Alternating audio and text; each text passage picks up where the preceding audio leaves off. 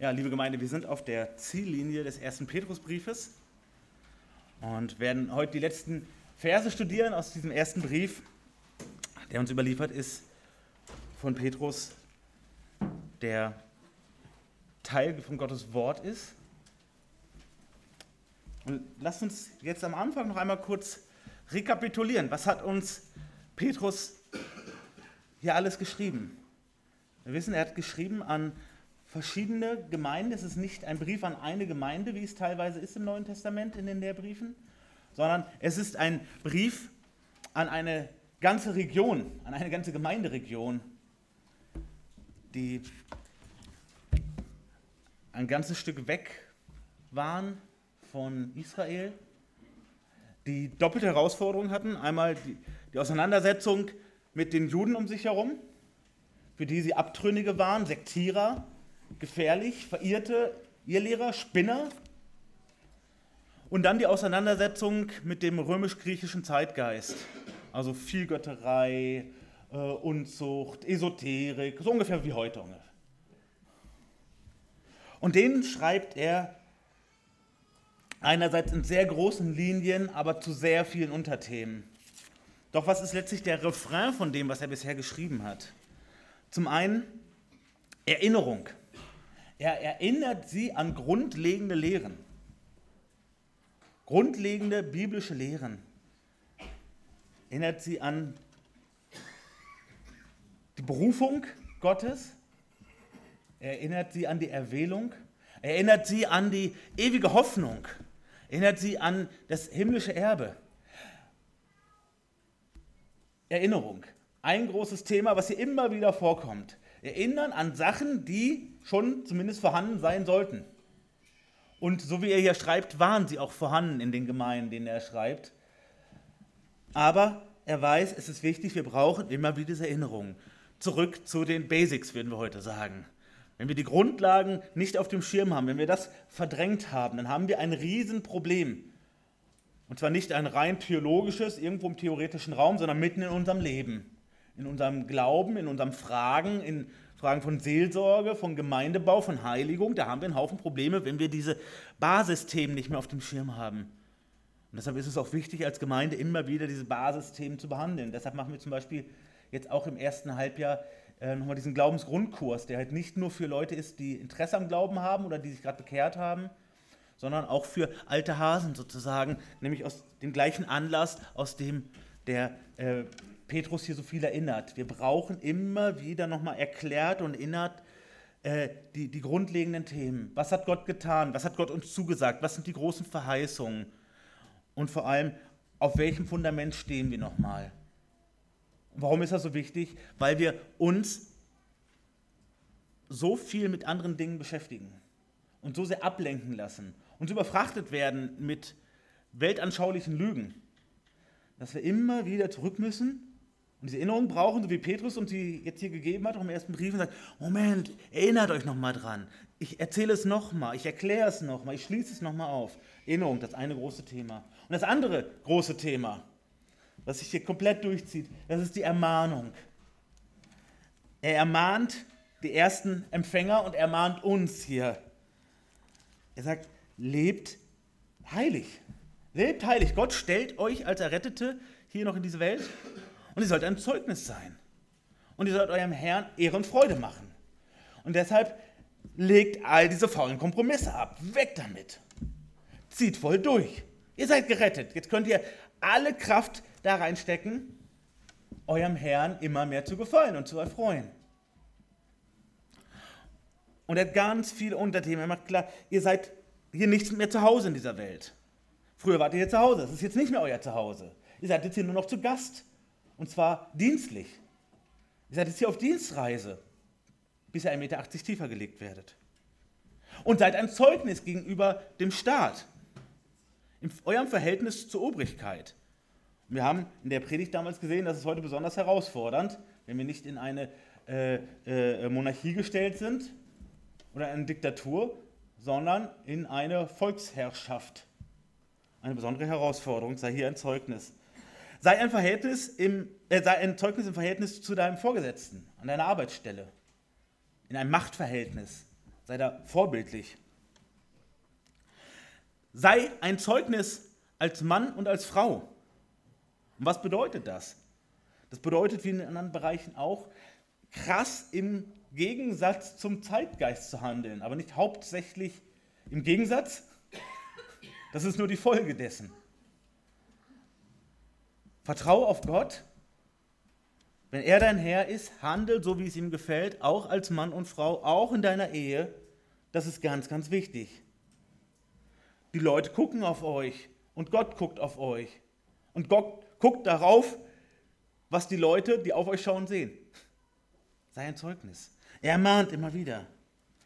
Und dann, wie sollen wir damit umgehen, wenn diese herausfordernden Zeiten immer mehr kommen? Wenn das Gericht über die Gemeinde kommt, dann sind das gute Zeiten, hat er uns klar gemacht. Also wenn Verfolgung kommt, wenn Bedrängnis kommt, dann ist das etwas Erfreuliches. Aber wir brauchen einen richtigen Blick. Denn sonst sitzen wir irgendwie nur noch im Jammertal und sagen, wie schrecklich alles ist. Und Gott, warum lässt du das zu? Was haben wir falsch gemacht? Und Gott sagt, nein, nein, nein, nein, nein, das ist ein gutes Zeichen. Die Verhältnisse klären sich. Die Scheinheiligen, die hauen ab, weil es zu heiß wird. Die Pseudochristen, die Kulturchristen, die Traditionschristen, die hauen ab. Das ist eine gute Sache, super. Und die echten Christen, die müssen ernsthafter werden, weil keine Zeit mehr ist für äh, nur Äußerlichkeiten und nur Tradition und nur dies und das, sondern dann geht es um das Entscheidende. Dann ist es nicht mehr so wichtig, dass wir ein schönes äh, Gemeindehaus haben, auch wenn wir uns darauf freuen. Dann ist es nicht mehr so wichtig, ob die Klamotte am Sonntag äh, äh, richtig abgestimmt ist oder ob die Stühle hübsch genug sind oder ob die Kekse die richtigen sind nach dem Gottesdienst, sondern dann kommt es darauf an, bekommen wir Zurüstung aus Gottes Wort, haben wir Gemeinschaft miteinander, ermutigen wir einander, passen wir aufeinander auf, halten wir uns den Rücken frei, ehren wir unseren Herrn damit. Das ist eine gute Sache aber habt den Blick darauf. Gott hat das alles in der Hand. Und wenn Verfolgungen kommen, dann passiert nur das, was er zulässt. Und wenn du leidest um Christi willen, also wenn du wegen ihm Probleme hast, Not hast, Verfolgung, äh, Gewalt erlebst, was auch immer, dann bist du gesegnet. Denk nicht so menschlich. Das, dazu ermahnt er uns. Er sagt, schau, schau auf deinen Herrn. Guck dir an, wie er gelitten hat, wie er verspottet wurde und er war ohne Sünde. So, und dann schau auf dich und sei froh, dass du mitleiden darfst. Und er mahnt uns immer wieder zu, seid füreinander da. Passt aufeinander auf. Soll ich meines Bruders Hüter sein? Ja, würde Petrus sagen. Ja, das sollst du. Nicht jeder gucke auf das Seine, nicht in diesem Sinne, sondern passt aufeinander auf, geht einander nach. Es ist nicht egal, was mit der anderen oder dem anderen los ist.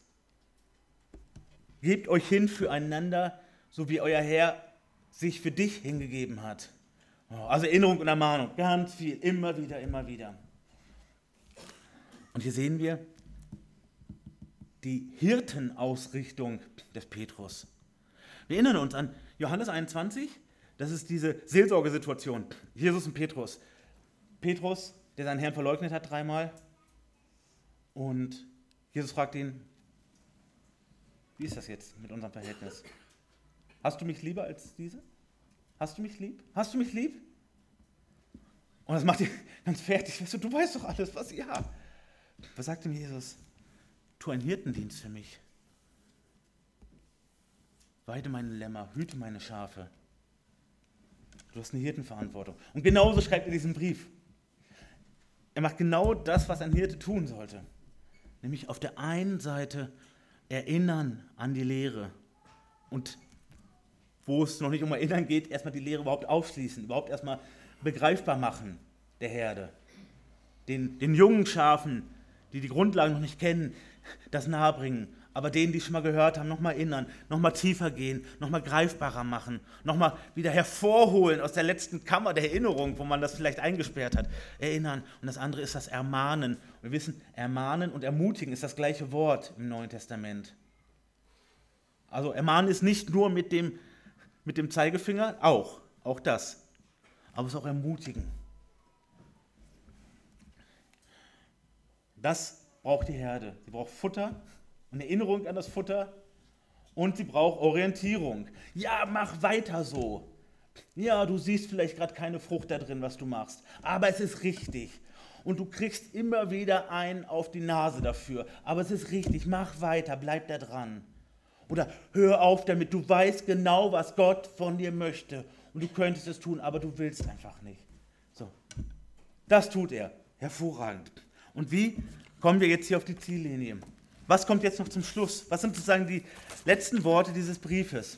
Nochmal, es ist nicht an eine Gemeinde geschrieben, sondern an eine ganze Region und in zweiter Reihe an die ganze Christenheit.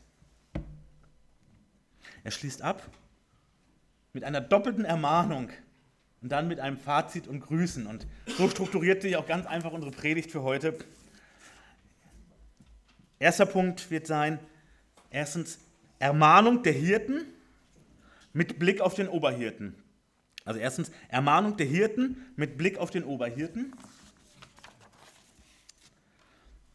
Und zweitens Ermahnung der Gemeinde mit Blick auf den Satan.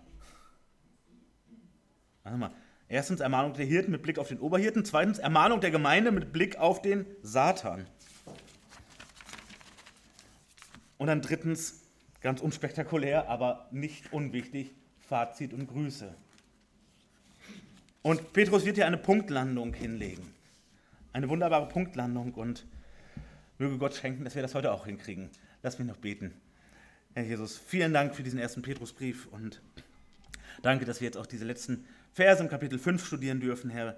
Bitte segne es, bitte lass uns verstehen und lass uns auch verstehen, wie wunderbar dieser Brief zum Abschluss kommt, Herr, und wie, wie gut durchdacht du das dem Petrus eingegeben hast. Und bitte hilf, dass wir verstehen, wie es in unser Leben spricht. Und bitte hilf, dass wenn wir aus dem Gottesdienst gehen, dass wir anfangen, das Ganze zu verinnerlichen und umzusetzen und zu leben und danach zu streben und danach zu suchen, Herr. Bitte mach uns weise mit deinem Wort. Amen.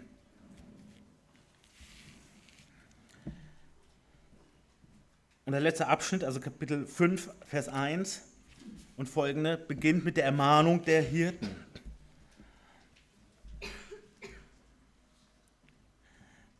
Und da heißt es im Vers 1, die Ältesten, die unter euch sind, ermahne ich als Mitältester und Zeuge der Leiden des Christus, aber auch als Teilhaber der Herrlichkeit, die geoffenbart werden soll.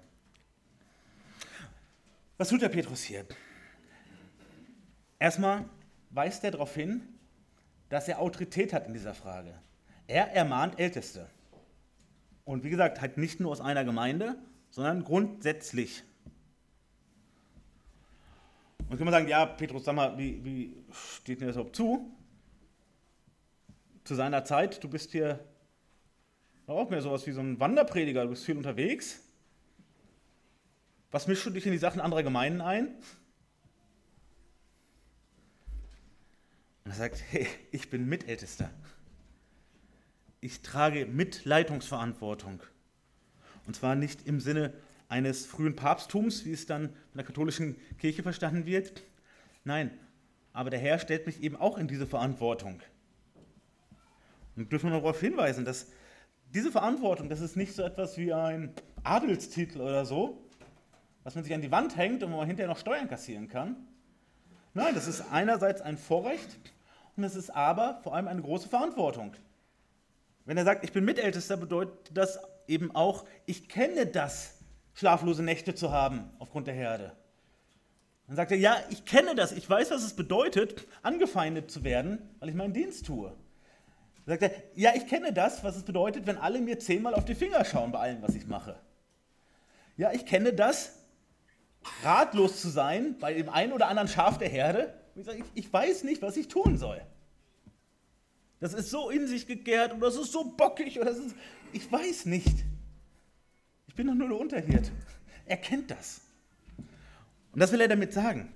Also er macht klar, ich habe Autorität, aber nicht im Sinne von einer Adelsurkunde, guck mal, ich bin auch so ein ganz wichtiger Ältester, sondern im Sinne von, ich kenne all das, was es bedeutet, okay?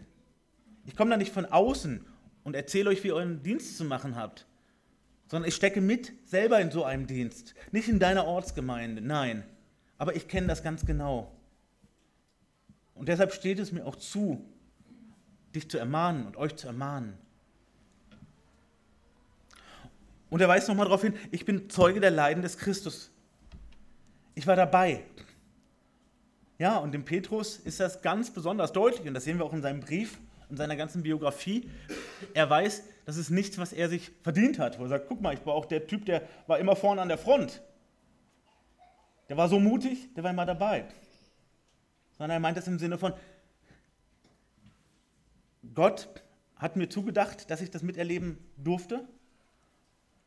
Und jetzt ist es meine Aufgabe, das zu bezeugen, davon zu berichten. Ich habe es gesehen, das war echt. Das sind irgendwelche Geschichten, die erzählt werden. Ich war dabei.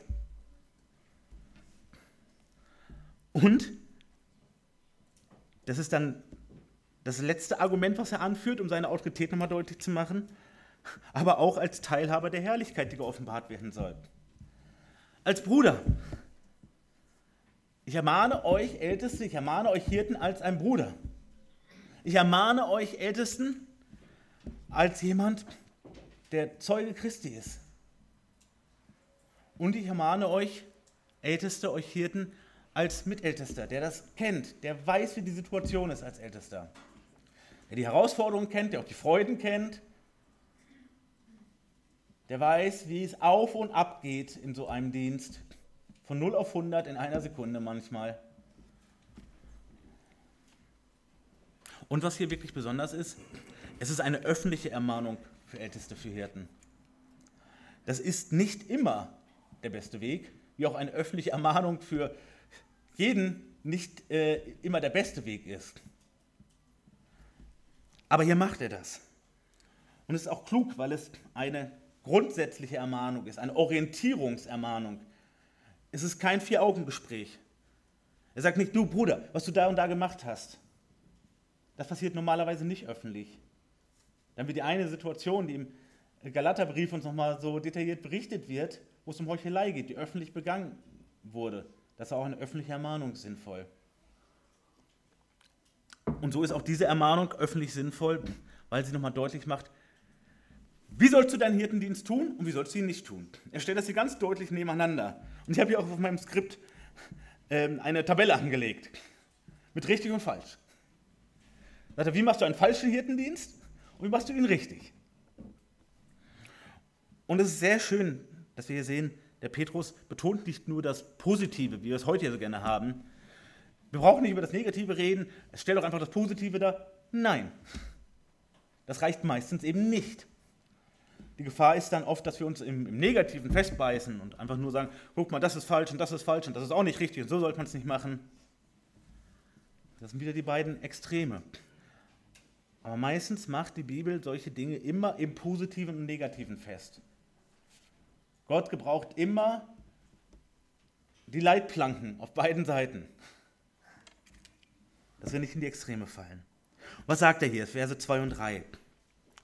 Hütet die Herde Gottes bei euch, indem ihr nicht gezwungen, sondern freiwillig Aufsicht übt, nicht nach schändlichem Gewinn strebend, sondern mit Hingabe, nicht als solche, die über das ihnen zugewiesene herrschen, sondern indem ihr Vorbilder der Herde seid.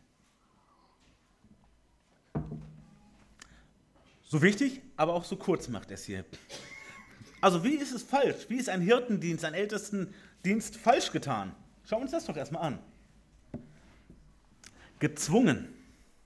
Was heißt gezwungen, die Herde Gottes hüten? Wenn bei mir im Fokus steht, dass es eine Last ist, wenn ich mich genötigt fühle, dann sagt ja, ich muss es ja tun. Gott hat mich da ja reingeschubst. Wenn das die grundlegende Haltung ist, dann läuft was falsch.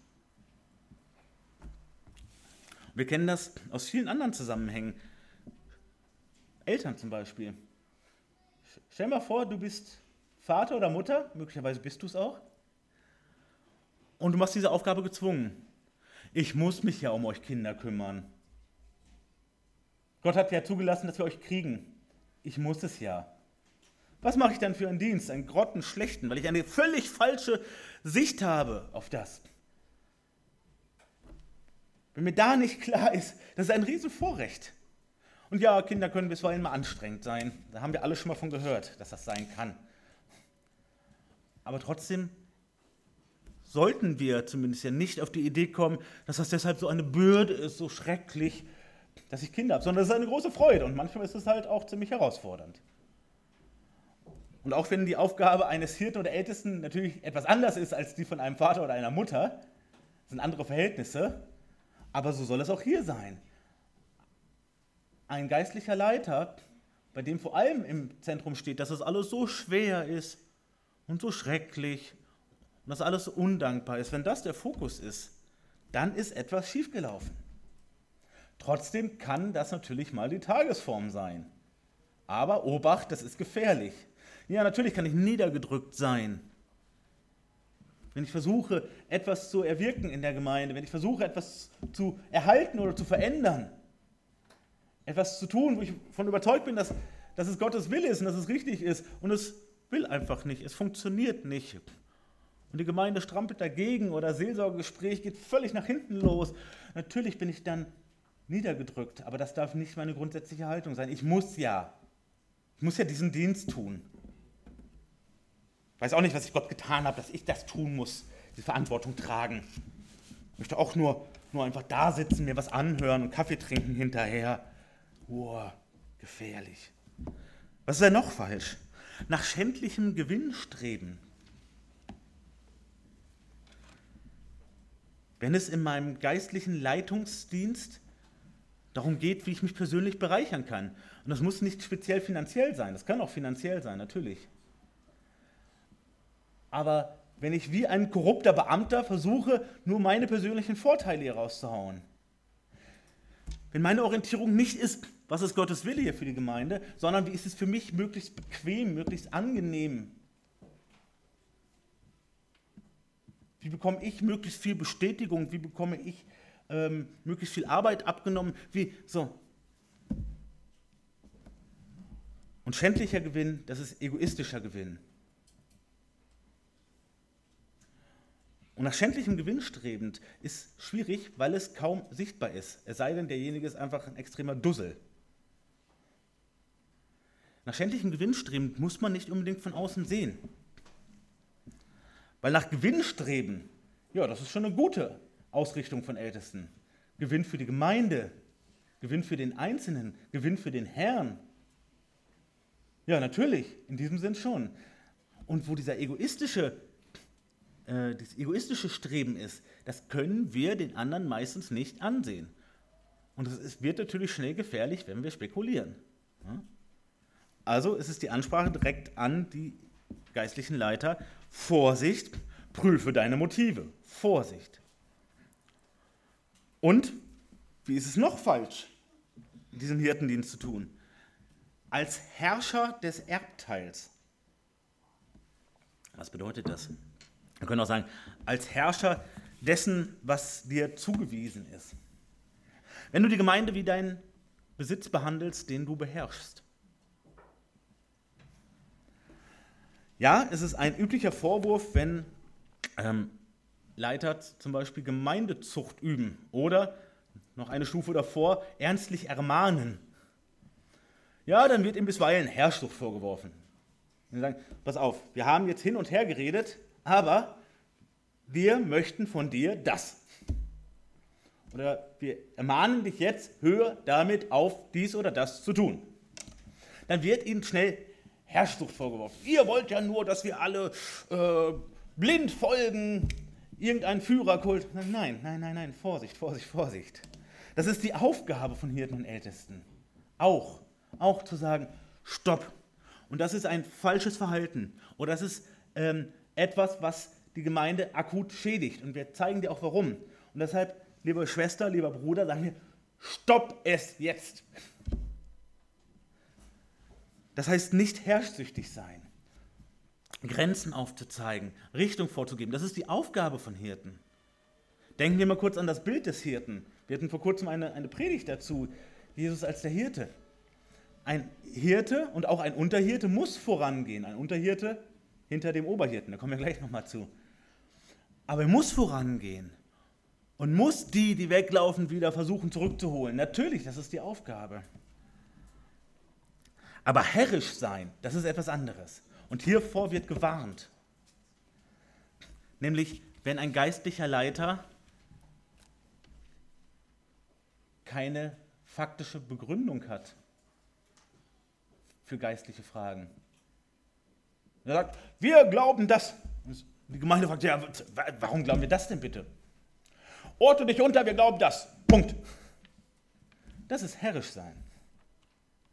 Ein guter Hirte ist bereit zu erklären, warum machen wir etwas. Nicht jederzeit und jedem Umfang, das ist klar. Aber grundsätzlich muss sowas transparent sein. Alle geistlichen Fragen umso mehr. Und herrisch sein bedeutet, das wird gemacht, weil ich es sage. Ich bin schließlich Ältester, Hirte, Pastor, was auch immer. Hauskreisleiter. Ist halt so. Punkt. Ja, so können wir vielleicht in manchen Situationen mit unseren Kindern reden, wenn sie immer nur mit uns diskutieren wollen. Aber nicht mal bei unseren Kindern würden wir es dabei belassen, final, ne? Weil wir möchten, dass sie es verstehen. Okay, jetzt hatten wir es, wie es nicht ist. Also gezwungen, ich muss es ja machen, schlecht. Mein persönlichen Gewinn suchend, schlecht. Und herrisch auftreten, schlecht, nicht so machen.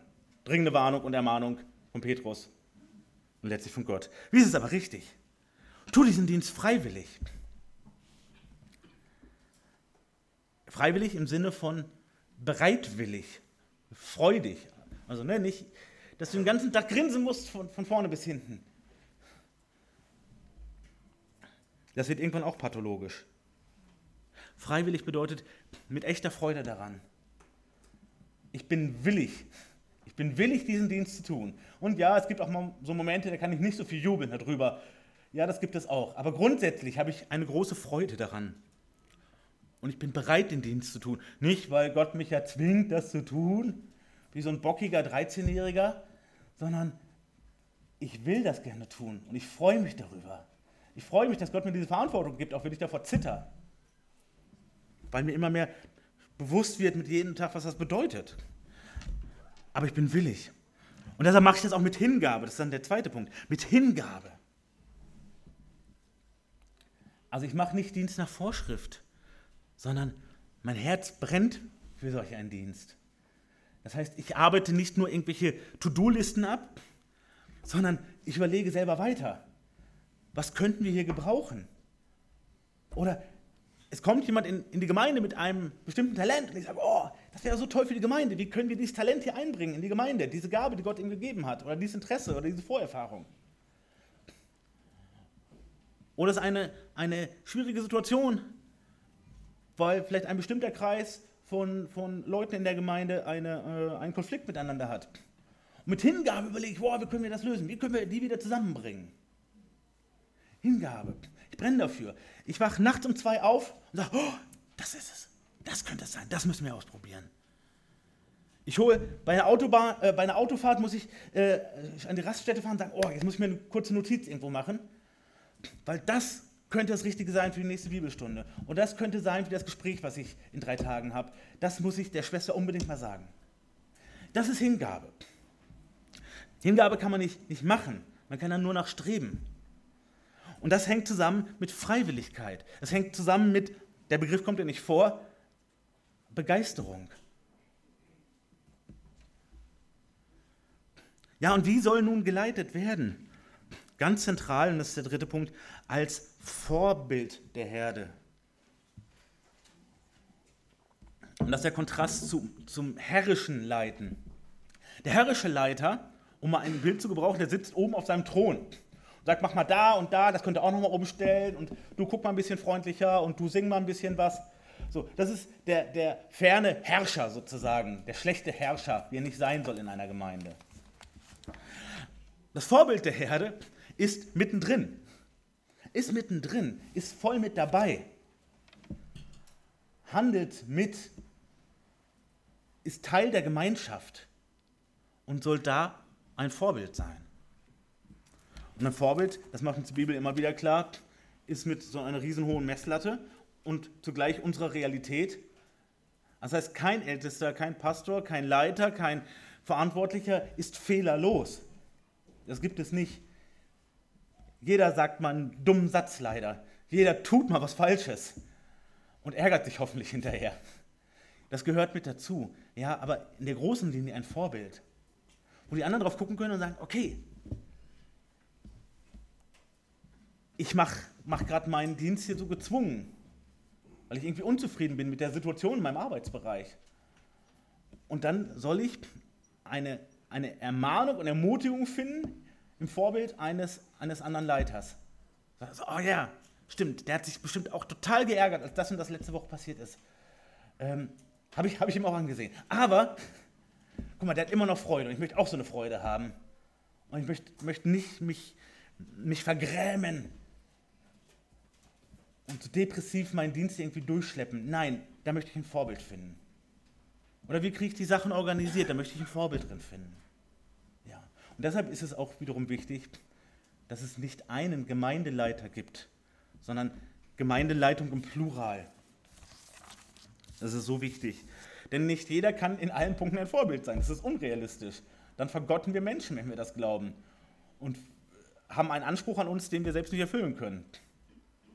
Und deshalb ist es gut, dass es mehrere gibt und dass sich Gemeinden da möglichst breit aufstellen. Und dann kommen wir zum letzten Vers zum, von unserem ersten Punkt, nämlich Vers 4. Dann werdet ihr auch, wenn der oberste Hirte offenbar wird, den unverwelklichen Ehrenkranz empfangen. Also dann, das heißt, wenn ihr dies tut, wenn ihr, wenn ihr richtig leitet, also wenn ihr freiwillig mit Hingabe als Vorbilder die Gemeinde leitet, dann werdet ihr auch, ihr Unterhirten, wenn der oberste Hirte, wenn der offenbar wird, wenn der sichtbar wird, wenn der wiederkommt, was werdet ihr dann bekommen? Bekommt ihr einen Stephanos? Stephanos heißt Krone oder Dornenkrone. Da steht Stephanos Doxa, also eine Krone der Herrlichkeit. Ihr werdet dafür belohnt werden. Ihr werdet dafür belohnt werden, wenn der Herr wiederkommt, dass ihr eben diese Verantwortung getragen habt, dass ihr immer als erstes die Prügel abbekommen habt, dass ihr manche schlaflose Nächte hattet, da werdet ihr für belohnt werden. Und dafür steht diese, diese Krone der Herrlichkeit. Nein, ihr werdet nicht gerettet werden, weil ihr gute Älteste wart, nein, sondern Gott wird euch dafür belohnen. Das wird nicht folgenlos bleiben. Und so ist diese Ermahnung auch zugleich eine Ermutigung und ein Stück Trost für geistliche Verantwortliche. Dann einerseits Vorsicht, wie ihr das macht. Ihr seid Unterhirten und es gibt einen klaren Anspruch, wie ihr das machen sollt und auch wie ihr es nicht machen sollt. Aber am Schluss, wenn ihr danach strebt, wenn ihr diesen, diese Aspekte im Blick habt und versucht, das umzusetzen, so gut es nur geht, wo es nicht mehr weitergeht, dafür betet, dass es weitergeht. Dann wird Gott euch auch reichlich dafür belohnen. Und das ist wichtig. Das ist wichtig eben in den Momenten, wo es nicht einfach nur Freude ist, so eine Verantwortung zu tragen. Da, wo man mit, mit Streit und Not und Widerspenstigkeit zu tun hat, das ist sehr, sehr wichtig, sich daran erinnern zu lassen. Auch wenn du jetzt gerade für diesen Dienst einen Haufen Prügel kriegst, von innen oder von außen. Von innen ist immer noch blöder. Auch dann, das Wichtigste ist, was der Herr davon hält. Und das ist so wichtig, weil sonst haben wir Gemeindeleitung als Opportunistenbande. Und das ist leider oft so, wo die Mehrheit der Gemeinde die Richtung bestimmt einer Gemeinde. Und das ist eine Katastrophe. Das ist eben kein biblisches Prinzip, das ist schön für einen demokratischen Verein oder für eine demokratische Partei das ist alles schön und nett, aber nicht für eine Gemeinde. Und wenn Leiter nicht zuerst auf den Oberhirten schauen, sondern nur auf die Herde schauen, nur diese horizontale Perspektive haben, dann sind sie extrem schlechte Leiter. Dann hören sie nämlich auf die lautesten, aggressivsten Schreier und nicht auf den Herrn. Und dann ist Jesus irgendwann nicht mehr Kopf der Gemeinde. Und wenn Jesus nicht mehr Kopf des Leibes ist, dann ist die Gemeinde nur noch, wissen wir, totes Fleisch. Deshalb so wichtig nochmal eben auch dieser Trost. Am Ende kommt es doch nur auf Gott an. Es ist Jesu Gemeinde.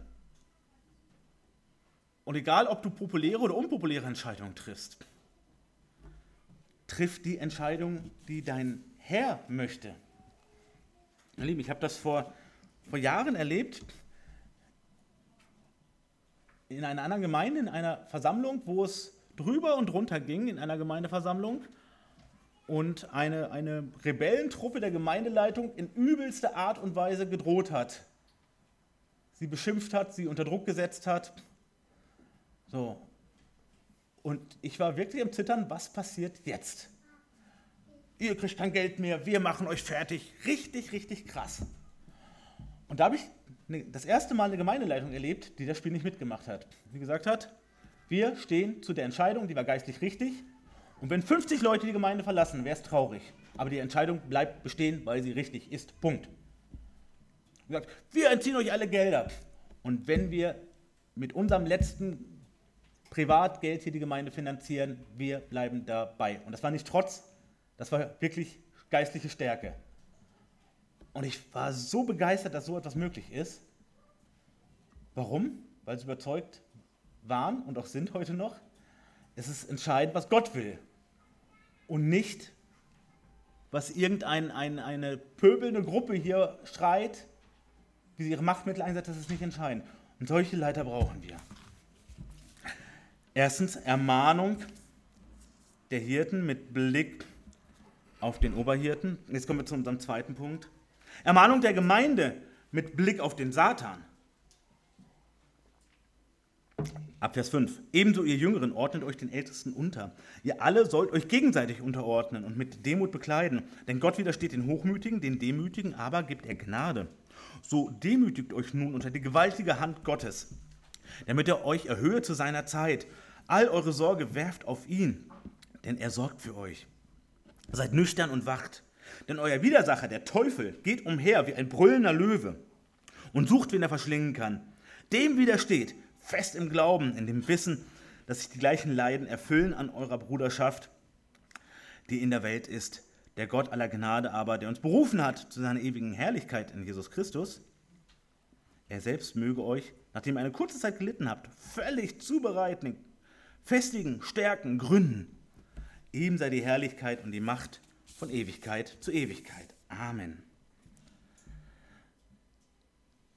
Wir haben hier drei Ermahnungspunkte, die Petrus anführt. Also, eben noch der Blick auf, auf die Leiterschaft, auf die Hirten. Jetzt Blick auf Rest der Gemeinde. Und letztlich sind ja jetzt aber die Hirten auch mit im Boot. Also Ermahnung der ganzen Gemeinde.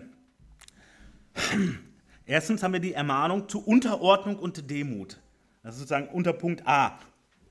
Ermahnung zu Unterordnung und Demut. Und da haben wir eine Doppelperspektive. Unterordnung und Demut einmal horizontal. Also untereinander sollen wir uns unterordnen. Horizontal. Die Jüngeren unter die Älteren. Also der Begriff, der hier für Älteste steht, kann für Älteste im Sinne von Leiter, aber auch von den im Sinne der älteren Geschwister gemeint sein. Wahrscheinlich ist hier aber der Fokus mehr auch auf die, die Leiter. sagt, auch ihr Jüngeren, also auch ihr, die, die ähm, hoffentlich noch richtig brennend sind, vielleicht auch ein bisschen zu, zu wild noch, ein bisschen zu aufgedreht, und da kann Petrus ja ein Lied von singen, wenn wir uns mal seine, seine Jugendzeit angucken mit dem Herrn. Ja, war ja genauso ein Heißsporn. Unterordnung, naja, minder begabt. Weisheit, noch Luft nach oben, aber immer vorne an vorderster Front. Und das Schwert sitzt locker und ich gehe mit dir in den Tod. Und wenn es heiß wird, bin ich mit dabei. Das kennt er ganz genau.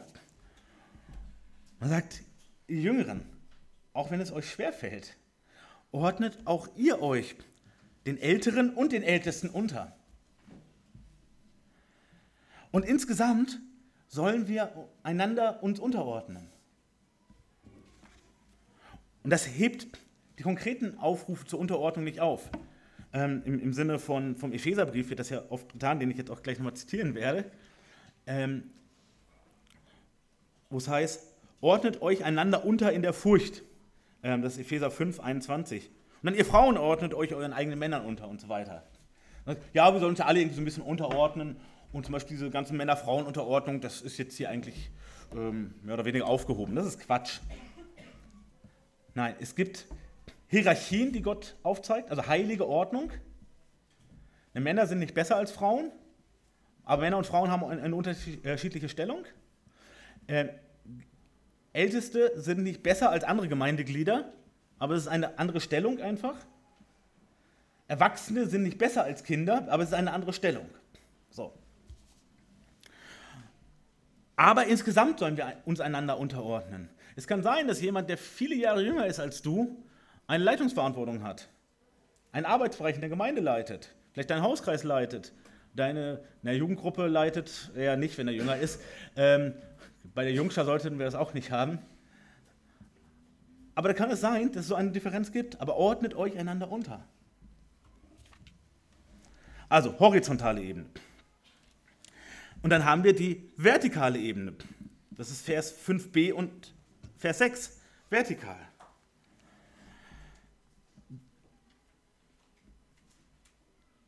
Gott widersteht den Hochmütigen, den Demütigen gibt er Gnade, so demütigt euch nun unter die gewaltige Hand Gottes, damit er euch erhöhe zu seiner Zeit. Also, ordne dich Gott unter, mach klein vor Gott und ordne dich unter auf menschlicher Ebene. Und das hängt eng zusammen. Wenn wir uns nun Gott unterordnen, wir sagen, Gott ist mein Herr, das ist mein Hirte, das ist mein König, das ist mein Retter, der steht über mir. Ich, ich kniee vor ihm, ich beuge mich vor ihm. Das macht das ja alles deutlich. Ich mache mich noch kleiner, als ich bin, denn du bist groß. Wenn ich das mache, dann will ich mich auch seinen Ordnungen unterordnen. Wenn ich sage, ich vertraue am meisten auf Jesus Christus, dann bedeutet das, dass ich sein Wort ernst nehme. Und dann bedeutet das, wenn er sagt, tu das oder lass das, dann möchte ich das tun. Und wenn Gott sagt, ordnet euch einander unter, dann mache ich das ebenso, wie der Leiter es nicht gezwungen machen soll, soll ich das auch nicht gezwungen machen. Ich muss mich ja auch unterordnen. Das ist wieder beim trotzigen Kind. Na, ich, ich muss ja auf meine Eltern hören. Ja, das kann vielleicht noch ein Sechsjähriger glauben, aber wenn es ein Zwölfjähriger immer noch glaubt, ich muss ja auf meine Eltern hören, dann ist er leider immer noch ein Sechsjähriger in seinem Kopf, in seinem Denken. Wenn er den Segen dessen noch nicht gelernt hat, dann ist er ein großes Problem. Und so soll es bei uns auch sein. Wenn wir verstanden haben, wie Gott ist, wie Gott zu uns ist.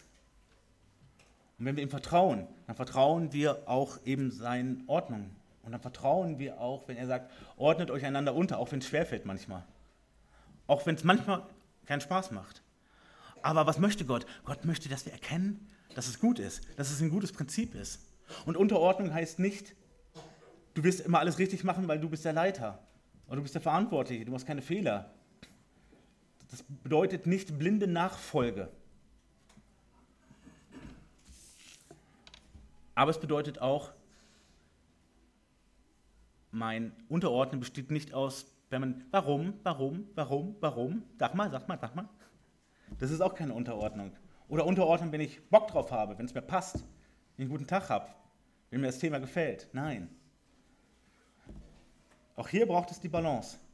Unsere Bereitschaft, ja, Sogar Jesus Christus ordnet sich dem Vater völlig unter, und zwar bis in den Tod.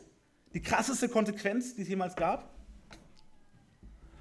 Und so wollen wir uns auch unserem Herrn unterordnen. Und wenn er sagt, ordnet euch auch einander unter, weil das ist mein Wille. Und trotzdem seid noch bereit, im guten Sinne auch einander zu hinterfragen, zu ermutigen, zu ermahnen. Dann wollen wir das doch tun. Also, Ermahnung zu Unterordnung und Demut. Das ist der eine Punkt, den wir hier finden. Dann B. Vertrauen auf Christus in Sorgen und Leid. In Vers 7 heißt es, all eure Sorge werft auf ihn, denn er sorgt für euch.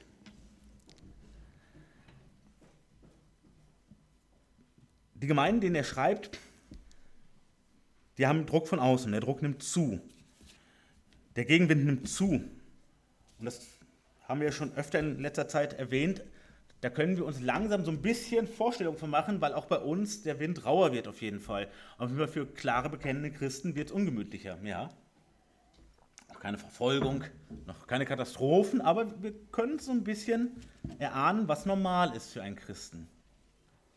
Dass nicht alle jubeln, dass nicht alle das gut finden, dass nicht alle die Traktate oder die CDs unbedingt haben wollen, dass nicht alle sagen, endlich erzählt mir einer mal das Evangelium, sondern mehr hau ab, pass auf, dass ich dir nicht gleich noch einen auf die Nase gebe, mein Freund. So ist es eher. Dass wir eher Anzeigen bekommen wegen irgendwelcher Gesinnungsparagraphen, die gerade massenhaft gestrickt werden. Ja, okay. Und Petrus sagt uns hier in diese, Situation hineingesprochen, Jesus ist dein Versorger, okay? Er sorgt für dich. Er weiß, welche Sorgen du hast und damit auch welche Nöte, welchen Mangel du hast. Er versorgt dich, okay? Verlier das nicht aus dem Blick. Das ist ganz wichtig. Jesus ist dein Versorger. Ja, du sollst arbeiten gehen, du sollst auch vorausdenken, all das. Aber gerade in diesen ungemütlichen Zeiten, mach dir bewusst, Jesus ist letztlich dein Versorger. Und in den schönen Zeiten, ne, wo der auch äußerlich der Tisch voll ist und das Konto voll und ähm, all diese äußeren Dinge so schön sind und du geistlich erfüllt bist, mach dir auch bewusst, er ist der Versorger. Ist gut, wenn du fleißig bist. Ist gut, wenn du strebsam bist. Aber letztlich, wer macht dir das Herz oder die Taschen voll? Das ist der Herr.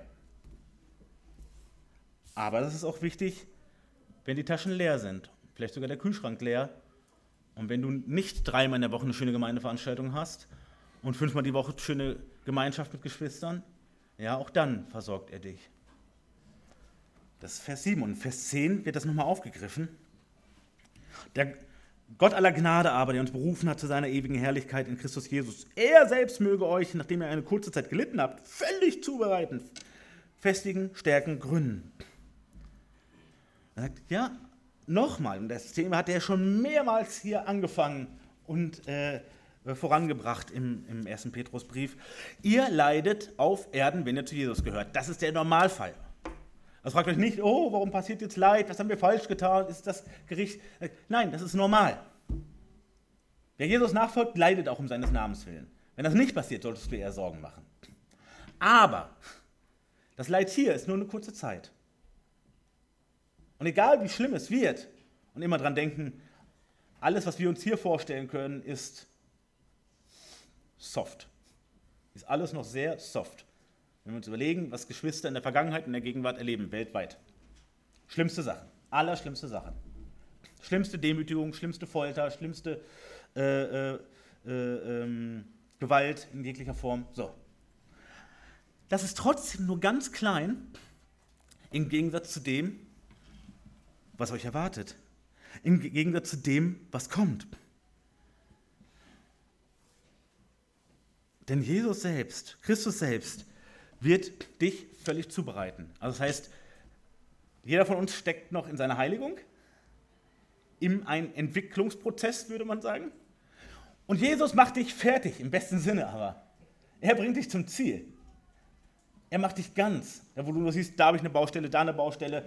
Ne, ich sehe aus wie die A2, überall irgendwelche Baustellen. Und du wirst zum Schluss fertig sein. Alles sauber, ohne Runzeln, ohne Flecken, alles richtig. Er macht das. Und ich frage, wie soll ich in diesen Zeiten noch wirklich geistig vorankommen? Wie soll ich das machen, wenn ich keine gute Gemeinde habe? Wie soll ich das machen, wenn? Christus macht das, okay?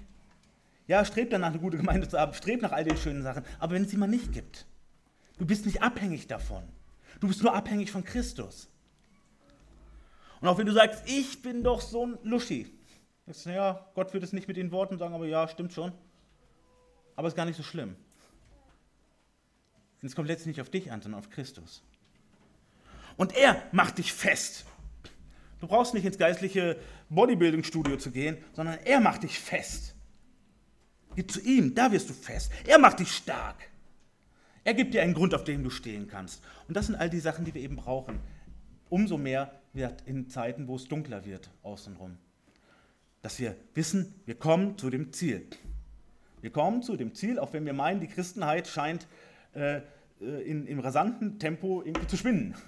die klarstehende Christenheit. Ja, trotzdem. Du wirst festgemacht, du wirst stark gemacht, du wirst gegründet. So, und der dritte Punkt hier, Punkt C, Ermahnung dazu, nüchtern und wach zu sein, um dem Teufel zu widerstehen. Dieser Vers ist oft missbraucht worden, gerade in charismatischen Zusammenhängen, im Sinne einer sogenannten geistlichen Kampfführung, ähm, wo es um ja, letztlich esoterische Mittelchen geht, um einen scheinbar geistlichen Kampf zu führen, mit viel äußerem Brimborium und irgendwelchen Märschen und irgendeinem Gehopse und Schoferhorngeblase. So, nein, was wird uns hier gesagt? Sei nüchtern und wach, um den Teufel zu widerstehen. Wie geht das? Wir müssen uns mal klären, was macht der Teufel? Der Teufel freut sich über unser Leid und versucht dann, unsere Zweifel zu nähren, zu füttern. Er versucht, Empörung zu füttern gegen Gott. Wie kann Gott das zulassen, dass wir als Christen das und das erleben? Warum müssen wir das ertragen? Warum erleben unsere Geschwister dies und das? Das füttert der Teufel. Diese Empörung über das, was wir erleben, was wir aushalten müssen, über Demütigen, äh, Demütigungen. Satan möchte, dass deine Beziehung zu Gott, dass die beschädigt wird. Er kann sie nicht in Luft auflösen, das kriegt er nicht hin. Aber er möchte sie möglichst beschädigen, möchte den Kontakt zwischen dir und Gott möglichst schlecht gestalten und möglichst weit runterdrosseln, möglichst beschränken. Dass du wieder mehr auf dich schaust, wieder mehr auf Menschen schaust. Genau das möchte er erreichen. Das ist sein Interesse. Er will vor allem über dein Denken, dein Handeln, deine Realität beeinflussen. Und was gebraucht er dazu? Äußeres Leid. Satan gebraucht äußeres Leid dazu.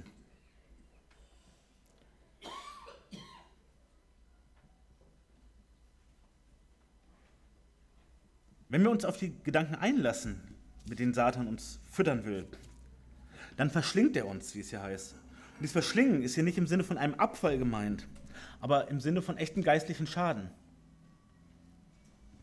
Was brauchen wir dagegen? Nochmal, Nüchternheit und Wachheit. Nicht irgendwo weggebeamt sein in irgendwelchen Trancezuständen, sondern auf die Fakten schauen. Wir brauchen klaren Durchblick. Wir brauchen Fakten statt Emotionen als Entscheidungsfaktoren. Ja, Gefühle sind was Schönes. Manchmal sind Gefühle auch was Dummes aber sie sollten nicht Grundlage von Entscheidungen sein, sondern Fakten, und zwar biblische Fakten. Und dann müssen wir sagen, okay, ich habe auch noch diese Gefühle und deshalb fällt es mir schwer, diese Konsequenz zu ziehen, aber ich habe erkannt, sie ist richtig. Und deshalb muss es auch in diese Richtung gehen. Deshalb müssen Fakten wichtiger als meine Gefühle und Hemmnisse und Erfahrungen sein. Müssen. Warum? Weil letztlich sonst der Teufel sich freut. Und wie schwach ist der Teufel, wenn wir ihn mal nüchtern betrachten? Wie schwach ist er letztlich? Er ist erstmal nur ein Geschöpf, okay? Er ist auch nur ein Geschöpf. Und seine Zukunft ist besiegelt, im wahrsten Sinne des Wortes. Sein Ende ist absehbar. Und, das sehen wir im Buch Hiob ja so deutlich, er kann nur das tun, was Gott zulässt. Nochmal, Luther nennt ihn ja den Kettenhund Gottes. Nur so viel Kette, wie Gott dem Satan gibt, nur so weit kann der vorankommen und uns anknurren, uns Angst machen, aber nicht weiter. Unser Leid währt nur eine ganz kleine Zeit, Vers 10, ne? wir erinnern uns. Mehr kann Satan nicht erreichen, als uns eine kleine Zeit Leid zu bringen. Und wenn wir auf Hiob schauen, krass, krasses Leid, aber trotzdem nur so begrenzt. Und dem gegenüber steht der Gott aller Gnade, wie es in Vers 10 heißt. Und was hat er getan? Der uns berufen hat zur ewigen Herrlichkeit in Christus. Also was für ein Kontrast. Satan, der uns so ein paar Jahre piesacken kann, was natürlich krass sein kann in dem Moment. Hier, denken wir an Hiob, alles verloren. Alle lieben Menschen tot oder fallen ihm im Rücken oder verwirren ihn und alle Besitztümer weg. Ne, das ist krass, wirklich krass. Aber letztlich ist das nur ein kleines Pisacken, weil dem gegenüber steht ohne Ende, ewig, in Gottes Herrlichkeit sein, am schönsten Ort der Welt, in der schönsten Gemeinschaft, die es gibt, in Christus. Also in im Blick Gottes stehen, wie er Christus sieht. Also im völligen Frieden mit Gott, bei Gott sein. Das ist der Gegenentwurf. Sagt er, egal was euch hier noch passiert, egal was für krasse Folgungen noch irgendwann abgehen, was, was lieben Menschen auch widerfährt um euch rum, das ist schlimm in dem Moment. Aber dem gegenüber steht die Ewigkeit. Und die ist so viel größer als alles, was hier passieren kann. Verliere das nie aus dem Blick. Und wir sind berufen nur aufgrund von Gottes Willen. Und dieser Wille sagt, dass ich in das Bild von Gottes Sohn verwandelt werden soll. Gott will das. Nicht, weil ich so ein sympathischer Typ bin, sondern obwohl er mich kennt, will er das und will mich verwandeln in das Bild seines Sohnes. Na, Römer 8, 29, den ihr zuvor ersehen hat, die hat er auch vorherbestimmt, dem Ebenbild seines Sohnes gleichgestaltet zu werden, damit er der Erstgeborene sei unter vielen Brüdern. Wow. Okay, also nochmal die Ermahnung der Gemeinde, Ermahnung zur Unterordnung, Demut, horizontal und vertikal. Ermahnung darauf, auf Christus zu vertrauen in Sorgen und Leid. Und die Ermahnung, sei nüchtern und wach. Schau auf die Realität der Fakten. In allem äußeren Leid, dann kannst du dem Teufel wirklich widerstehen. Und jetzt kommen wir noch ganz zum Abschluss zum Fazit in den Grüßen. Da heißt es, Vers 12 und 13, durch Silvanus, ähm, der euch, wie ich überzeugt bin, ein treuer Bruder ist, habe ich euch in Kürze geschrieben, um euch zu ermahnen und zu bezeugen, dass dies die wahre Gnade Gottes ist, in der ihr steht. Es grüßt euch die Mitauserwählte in Babylon Markus, mein Sohn, grüßt einander mit dem Kuss der Liebe. Friede sei mit euch allen, die in Christus Jesus sind. Amen. Ähm, Silvanus, wer ist das? Das ist der Silas. Silas ist die Kurzform von Silvanus. Und Silas, das war wohl der Schreiber des Petrus.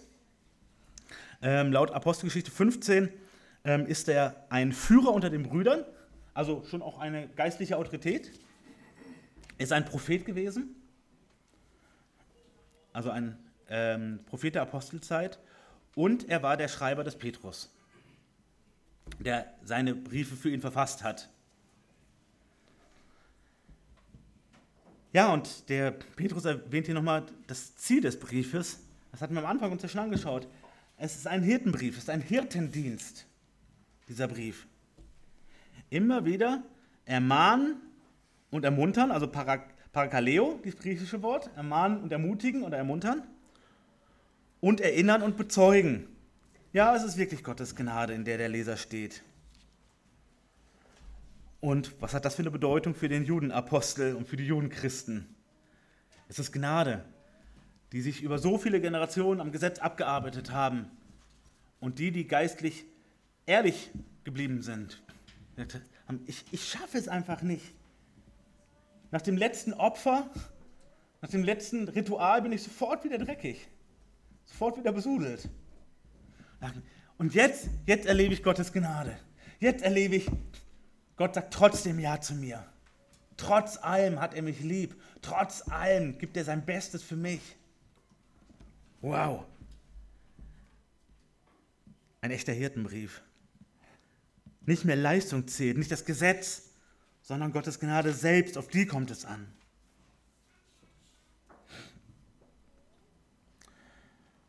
Und dann haben wir die Miterwählte. Ähm, es wurde viel spekuliert, ähm, die Miterwählte in Babylon, ähm, welche Symbolik das nun sein soll. Benedikt Peters ähm, argumentiert dagegen, ähm, dass solche krasse Symbolik in den Briefen nicht vorkommt. Denn sie sehr, äh, sind sehr faktenorientiert. Wer ist nun die Miterwählte in Babylon? Die Miterwählte, so spekuliert Benedikt Peters, und ich denke, spricht viel dafür, dass er recht hat, ist die Ehefrau des Petrus gewesen. Gab es denn Ehefrauen bei den Aposteln? Ja, 1. Korinther 9, Vers 5, wo der Paulus sagt, äh, sind wir nicht berechtigt, eine Schwester als Ehefrau mit uns zu führen, wie es auch die anderen Apostel und die Brüder des Herrn und Käfers tun? Ja. Und in 1. Petrus 3, Vers 7 werden die Frauen äh, als die Miterben der Gnade des Lebens beschrieben. Also es spricht einiges dafür, dass mit dieser Bezeichnung tatsächlich äh, sagen Frau Petrus gemeint ist. und Petrus als der Apostel der Beschneidung in Babylon gedient hat, also in dem realen Ort Babylon. Dort gab es auch eine große Judenkolonie, eine große Judengemeinschaft und auch einige Judenchristen. Wahrscheinlich hängt es damit zusammen. Und jetzt ganz zum Schluss, ganz zum Schluss kommt noch einmal das Kreuz. Und das sind Verse 13b und 14. Nochmal, da heißt es ja, grüßt einander mit dem Kuss der Liebe, Friede sei mit euch allen, die in Christus Jesus sind. Amen. Wir haben ja die horizontale Liebe der Heiligen untereinander. Haben wir auch mehrfach behandelt in diesem Brief, weil Petrus es mehrfach behandelt hat. Das Gebot der Liebe. Jesus sagt, ein neues Gebot gebe ich euch, dass ihr einander liebt. Eine Entscheidung. Eine praktische Entscheidung. Liebt einander als geistliche Geschwister. Habt euch lieb. Und wenn er meint, grüßt einander mit dem Kuss der Liebe, ich weiß, da gab es große Diskussionen über den Bruderkuss und soll man den praktizieren und nicht. Das ist hier gar nicht der entscheidende Punkt, sondern geht liebevoll miteinander um. Darum geht es. Ob wir jetzt irgendein Ritual machen, das wie mit der Fußwaschung oder ob man auf Knien beten muss, ist überhaupt nicht entscheidend. Aber geht in Liebe miteinander um. Und ich grüße euch und grüßt einander mit dem Kuss der Liebe. Das ist damit gemeint. Ich habe euch lieb und ihr sollt euch einander lieb haben und zeigt euch das auch. Horizontale Ebene. Und dann heißt es, Friede sei mit euch allen, die in Christus Jesus sind. Da haben wir wieder die vertikale Ebene. Der Friede durch, aus und in Jesus Christus. Und damit schließt Petrus diesen Brief ab. Liebe untereinander und Friede mit Gott. Das macht eben dieses Kreuz aus. Friede mit Gott und Liebe untereinander. Zum Schluss die Doppelermahnung. Ermahnung für die Hirten. Leitet gut. Und wie gut geht, sage ich euch. Und liebe Gemeinde, ordnet euch unter, seid demütig vor Gott und voreinander und in Anbetracht des Leids, was ihr vielleicht schon erlebt und was noch kommen wird, habt euren Herrn im Blick. Habt euren Herrn im Blick. Und ihr Lieben, und das sollten wir unbedingt mitnehmen aus diesem Brief. Hoffentlich nicht nur das, aber wenigstens das. Wir brauchen Ermahnung und Ermutigung. Wir brauchen Wiederholung, immer wieder. Aber was wir vor allem brauchen, ist den Blick auf unseren Herrn und von unserem Herrn und durch sein Wort wieder den Blick auf diese Welt. Wir sollten einerseits Salz und Licht sein hier in dieser Welt. Und zum anderen sollen wir ganz besonders kritische Zeitgenossen sein. Innerhalb der Christenheit in einem guten Sinne, als ein Segen füreinander, aber auch erst recht gegenüber dieser Welt. Dass wir diese Welt immer mehr mit Gottes Augen sehen und ihr den Spiegel vorhalten und trotzdem demütig genug sind, sagen, ey, ich bin nicht besser und wir sind alle nicht besser. Wir wollen nicht sein, wie es die Ideologien vorgeben, ja, da ihr, ihr Doofen da draußen, ihr Bösen da oben oder da unten oder sonst irgendwo. Nein, wir alle sind schuld daran, dass die Welt in diesem katastrophalen Zustand ist. Und dabei ist das Klima, ehrlich gesagt, noch das kleinste Problem. Dass sie geistlich in so einem katastrophalen Zustand ist. Aber Gott will uns Frieden schenken. Und das ist ein dauerhafter Frieden. Und den wollen wir verkündigen. Und daran wollen wir uns erinnern. Und daran wollen wir uns auch ermutigen lassen. Amen.